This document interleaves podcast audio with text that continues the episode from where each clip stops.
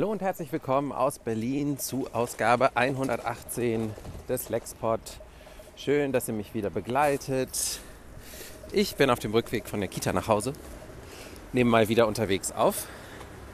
Und ich möchte weiter darüber reden, was 2020 gut war zwischen all den schlechten Dingen. Und ähm, diesmal soll es um Musik gehen. Und mein Verfahren um sozusagen festzulegen, was bei mir übers Jahr so hängen geblieben ist an Musik, ist, dass ich, sobald ich das Gefühl habe, während des Jahres normalerweise, dass ich so denke, okay, der Song, der ist, der ist jetzt gut genug, den habe ich oft genug gehört oder gezielt angesteuert, dass ich sage, ich will den immer wieder hören. Dann kommt er auf eine Playlist, eine Jahresbestenliste, die ich dann aber meistens erst so zum Ende des Jahres wieder hervorhole und dann halt nochmal so richtig rauf und runter höre. Und da sind so gut 30 Titel ungefähr drauf gelandet dieses Jahr. Ich könnte die jetzt alle einzeln durchgehen, aber ich finde es interessanter, es ungefähr so zu machen, wie ich es auch letztes Jahr gemacht habe und so ein bisschen in größeren Themen so drüber zu reden. Was da so für Songs drauf sind und teilweise was da natürlich auch für Alben mal dranhängen oder so. Ähm, und ich möchte anfangen mit dem Titel, äh, mit dem Thema Comebacks. Und da ist einmal an allererster Stelle hier auf dieser Liste, die ich mir gemacht habe, ist Alanis Morissette.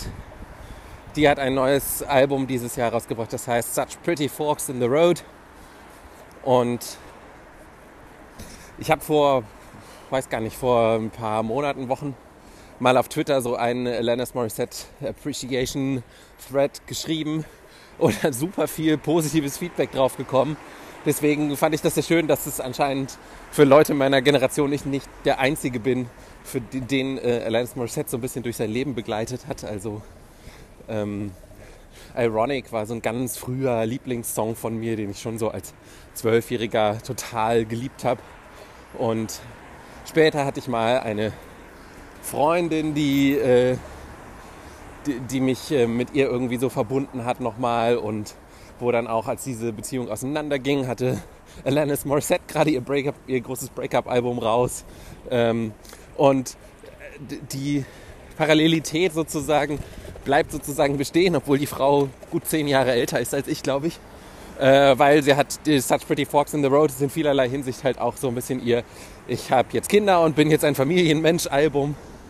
Und ähm, ich fand besonders zwei, die ersten zwei Songs auf dem Album besonders schön. Der eine heißt Smiling, da geht es so ein bisschen darum, sich so durch die negativen Phasen des Lebens irgendwie so durchzulächeln und ob man das so beibehalten will. Und das andere heißt Ablaze. Da geht es halt darum, welche Verantwortung man seinen Kindern gegenüber hat. Und äh, die fand ich beide sehr schön. Smiling hat vor allen Dingen am Ende noch so einen krassen Drum Break, wo das Lied dann nochmal so richtig sich episch in die Höhe schwingt. Äh, große Empfehlung, auch wenn man äh, Alanis Morissette vielleicht seit 20 Jahren nicht mehr gehört hat. Das Album lohnt sich. Das äh, zweite Comeback, was äh, auch wirklich ein äh, großartiges Album hervorgebracht hat, nicht nur einzelne Songs, kommt von der Band Phantom Planet, die man vielleicht noch kennt, weil sie irgendwie vor 20 Jahren mal das Titellied zur Serie äh, OC California gemacht haben. Oder weil Jason Schwartzman, der Schauspieler, dort mal Schlagzeug gespielt hat. Und die hatten irgendwie elf Jahre nichts gemacht. Und haben jetzt ein neues Album rausgebracht, ich glaube ohne Jason Schwartzman. Ähm, das heißt Devastator. Und da sind einfach jede Menge coole Songs drauf, die alle Spaß machen. Ich glaube, mein Lieblingssong ist wahrscheinlich Time Has Come. Den habe ich auch auf die Liste geschmissen. Aber es ist auch ein Song drauf, der heißt Party Animal der mir gut gefallen hat. Und ein anderer, Waiting for the Lights to Change, ist auch sehr schön. Und ähm, ja, es sind teilweise sehr Beatles-mäßige Melodien und manchmal klingt der Sänger aber auch so ein bisschen nach Cake und hat so ein bisschen so diesen Effekt von Cake und äh, ja, keine Ahnung, es ist irgendwie einfach ein schönes, rundes Rockalbum. So ein bisschen natürlich vom Sound jetzt auch eher ein bisschen Throwback, aber äh, ich bin jetzt Ende 30, ich darf sowas jetzt auch gut finden. Und dann ähm, habe ich im Podcast auch schon mal drüber kurz äh, schwadroniert, dass es die Band Everything Everything äh, auch zurückgekehrt ist. Die hatten jetzt keine lange Pause, die haben nur äh, vor zwei oder drei Jahren ihr letztes Album gehabt. Aber, ähm, aber ähm, die waren ja bei mir so ein bisschen irgendwie durchgefallen mit ihrem letzten Album. Und das neue Reanimator hat mir auch wieder ganz gut gefallen und halt insbesondere ein Track, Violent Sun, der irgendwie ganz toll auch irgendwie dieses Lebensgefühl dieses komischen Jahres, finde ich, für mich einfängt. Und dann äh, zum Schluss noch ein Comeback, was kein richtiges ist, ähm, sondern es gab nur eine erneute mal wieder Compilation von Roxette. Also Per Jessle, der äh, durchkramt schon seit Jahren irgendwie immer mal wieder so die Archive und guckt, was er da so findet.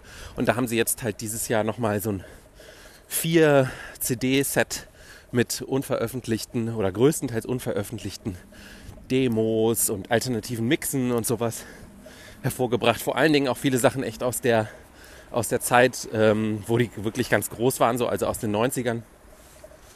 Und die gibt es insbesondere von den frühen Alben, also Look Sharp und Joyride, die mich auch, äh, äh, die dafür gesorgt haben, dass ich mich in diese Band verknallt habe. Das war so meine allererste große Popliebe.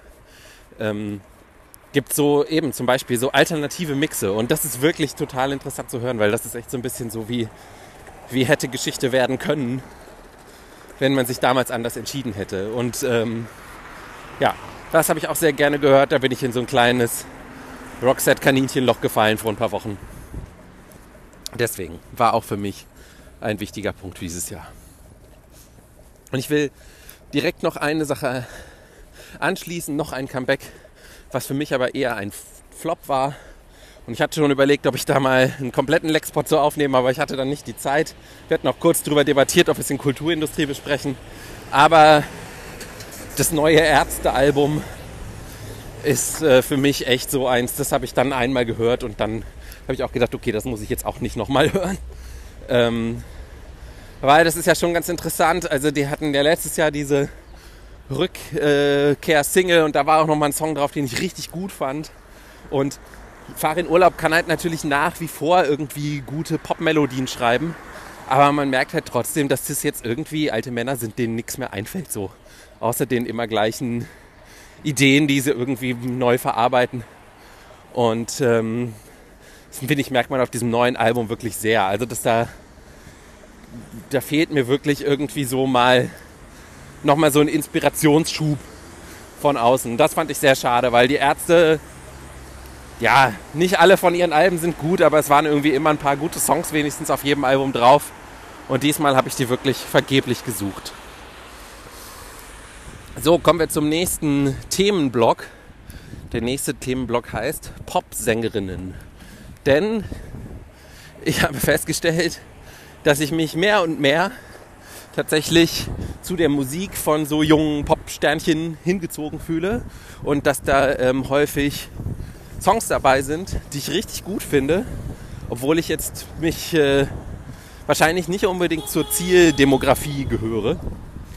Und ähm, dazu gehört also genau, und ich wollte noch dazu sagen, genau, weil äh, ich nämlich zum Beispiel solche Sendungen wie Song Exploder oder Switched on Pop jetzt immer höre, so Podcasts, kriegt man halt auch so ein bisschen was darüber mit, wer da häufig so hinter den Songs steht. Und dass es oft auch die Songwriting-Partner dieser Sängerinnen sind, die die Songs interessant machen. Und äh, das, das finde ich dann sozusagen auch interessant, dass man dann manchmal so ein bisschen merkt, so klar, äh, die, die Sängerin an sich richtet sich vielleicht an jüngere Leute als mich, aber äh, dahinter stehen halt vielleicht einfach Songwriter, die ich interessant finde und da und das macht es dann aus. Äh, viel gelabert, keine Ahnung. Ähm, Dua Lipa zum Beispiel hat ein äh, neues Album gemacht. Ich fand schon äh, den, die erste, diese berühmte Single von ihr, ähm, New Rules, fand ich schon irgendwie total spannend wegen dieser rhythmischen Verschiebung, die da drin ist. Und ähm, ihr neues Album heißt ja Future Nostalgia, das ist ja schon aus dem Frühjahr. Und ähm, da ist halt eben ganz viel so Disco, Retro, Gedöns auch so ein bisschen drauf. Und das hat mir alles sehr gut gefallen. Und da gab es eben auch eine Song Exploder Folge darüber, wie sie den Song Levitating geschrieben haben. Und der ist sehr gut. Mein Lieblingssong aber von dem Album ist Cool. Und dann Ellie Golding aus Großbritannien, die ist ja auch schon länger unterwegs. Die hat auch ein Album. Das ganze Album fand ich jetzt so okay. Aber einen Song fand ich cool, der heißt Power. Der kam, glaube ich, auch schon letztes Jahr raus, äh, streng genommen. Ähm, und da fand ich ganz interessant, dass ich plötzlich gesehen habe in den Songwriting Credits, dass da irgendwie David Pake oder wie immer man ihn ausspricht, äh, gecredited ist. Also der Keyboarder von Toto. Und äh, dann habe ich das ein bisschen recherchiert und dann, also er hat wohl quasi so vorsichtshalber Songwriting Credit bekommen, weil der Song etwas zu sehr wie ein Toto-Song, ein bestimmter Toto-Song namens Georgie Porgy klingt, den ich immer noch nicht nachgehört habe. Das wollte ich eigentlich für den Podcast machen, habe ich vergessen.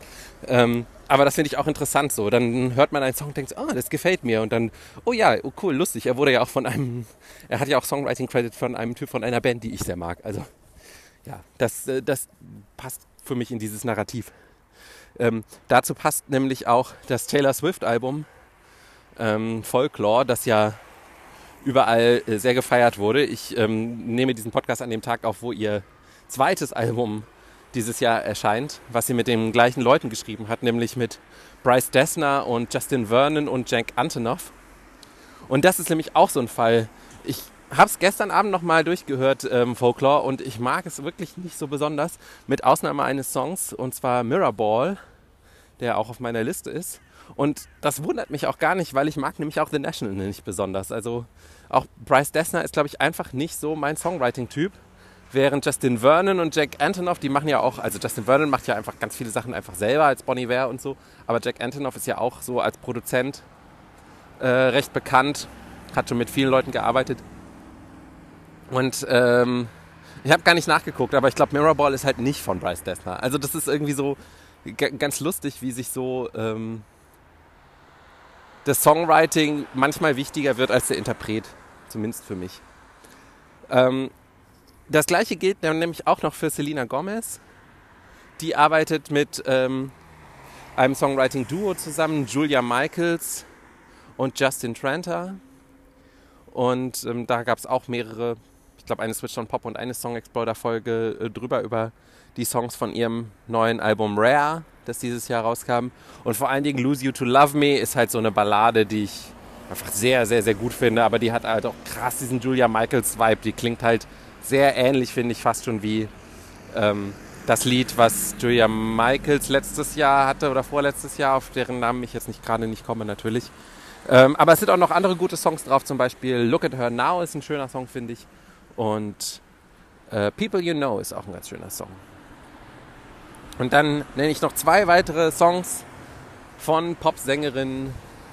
Einmal Hayley Williams, die Frontfrau von Paramore, hat ein Soloalbum gemacht, das Simmer heißt und der Titeltrack ist sehr schön.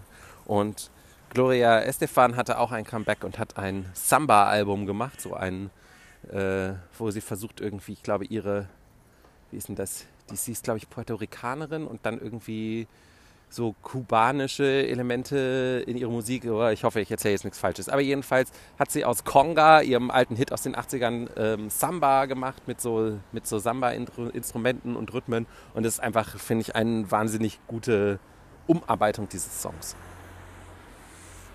Der beste Einzelsong insgesamt dieses Jahr kommt von einer Band namens Another Sky ähm, die so sehr hymnischen Indie-Pop-Rock machen. Und die eine Sängerin haben, die eine sehr ähm, besondere Stimme hat irgendwie, nämlich so sehr voll und androgyn, finde ich. Also nicht eindeutig weiblich zu lesen. Und die haben einen Song auf diesem Album, der heißt Brave Face. Die zentrale äh, Zeile da drin ist äh, You put on your brave face now, girl. Und der hat einerseits halt so einen hymnischen Aufbau und eine tolle Melodie und fängt dann so an zu schweben zum Ende hin, was ich eh so liebe. Aber ich fand auch, dass dieser Text irgendwie einfach total gut passte zu diesem Jahr.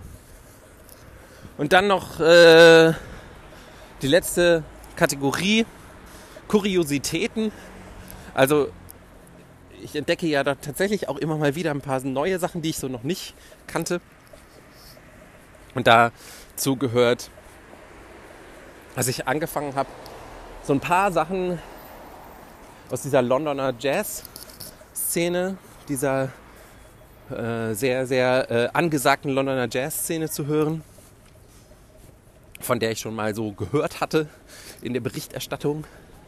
Ähm, dazu gehört Moses Boyd, der für den Mercury Prize nominiert war dieses Jahr. Und da habe ich dann reingehört, der ist Schlagzeuger und macht so sehr coolen, groovigen Jazz.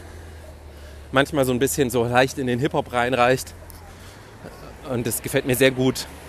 Und äh, da merke ich jetzt dann, dass dadurch, dass ich den eine Weile gehört habe, schlägt mir halt der Algorithmus auch immer mal wieder andere Sachen vor aus diesem Milieu und da sind immer mal wieder auch einzelne Sachen dabei, die ich mag. Und äh, dann ähm, eine weitere Kuriosität ist sozusagen auf dieser, auf dieser Playlist, die ich natürlich auch verlinke, ähm, ist der Song Summer Sickness von dem Vokalensemble Shards. Und äh, diese Vokalmusik ist witzigerweise auch was, wo ich immer wieder hin zurückkehre, obwohl das jetzt nichts ist, was ich dauerhaft höre. Aber seit ich ähm, Caroline Shaw entdeckt habe vor ungefähr fünf Jahren und ihre Partida for Eight Voices und ihr Ensemble Room Full of Teeth, die auch ein neues Album hatten dieses Jahr, was man auch sehr gut hören kann, ist eher so ein bisschen sphärisch, merke ich, dass ich immer mal wieder zu so Vokalensemble-Musik zurückkomme und Charts und dieser Song Summer Sickness passt da halt irgendwie auch gut rein. Und letzte Kuriosität ist dann noch äh, eine Band, die ich auch schon seit ein paar Jahren jetzt kenne, die dieses Jahr so ein neues EP-Album rausgebracht haben. Das ist die Band Dirty Loops aus Schweden. Das Album heißt Phoenix. Ähm, und ich will gar nicht unbedingt einen Song rausgreifen, weil die sind alle irgendwie schräg. Denn das klingt so ein bisschen, als hätte sich Michael Jackson äh, Anfang der 80er Jahre entschieden, lieber Proc zu machen als, ähm, als irgendwie RB und Pop. Äh, denn, also einerseits hat es so eine sehr Jackson-mäßige, Motown-mäßige Stimmung. Auch die Stimme des Sängers klingt so ein bisschen so. Auch wenn, wenn sie so typische schwedisch-englische Texte haben, wo man manchmal denkt so, ach Mensch, lass doch da mal einen Muttersprachler drüber lesen, das würde doch keiner so sagen. Ähm, und äh, also genau, also diesen, diesen RB, Motown-Vibe hat es irgendwie so in den Melodien und alles und dann ist es aber halt gespielt wie so, ein, wie so eine Proc-Band und also so sehr, sehr ambitionierter Schlagzeuger, vor allen Dingen, der einfach wahnsinnig schnell ist. Sehr viele so Vokal, ähm, wie nennt man das? Ist das Miasmen? Ist das das richtige Wort? Also so und ähm, und ja, das ist einfach, es ist so eine Mischung, die nicht immer aufgeht, finde ich, aber die, wenn sie klappt, schon irgendwie ziemlich cool ist. Also für Hörer wie mich zumindest. Ähm, genau. Also, dass die Band äh, heißt Dirty Loops, was auch nicht ein dämlicher Name ist, finde ich. Aber gut. Und dann vielleicht noch so, also das war es jetzt zur Musik, vielleicht aber noch zum Schluss, was ich auch immer so ein bisschen gucke, weil ich halt so jemand bin, der sein eigenes Mediennutzungsverhalten auch immer sehr genau trackt und so. Ich habe so ein bisschen geguckt, diese äh, gut 30 Songs, die in der Liste sind, woher kenne ich die eigentlich?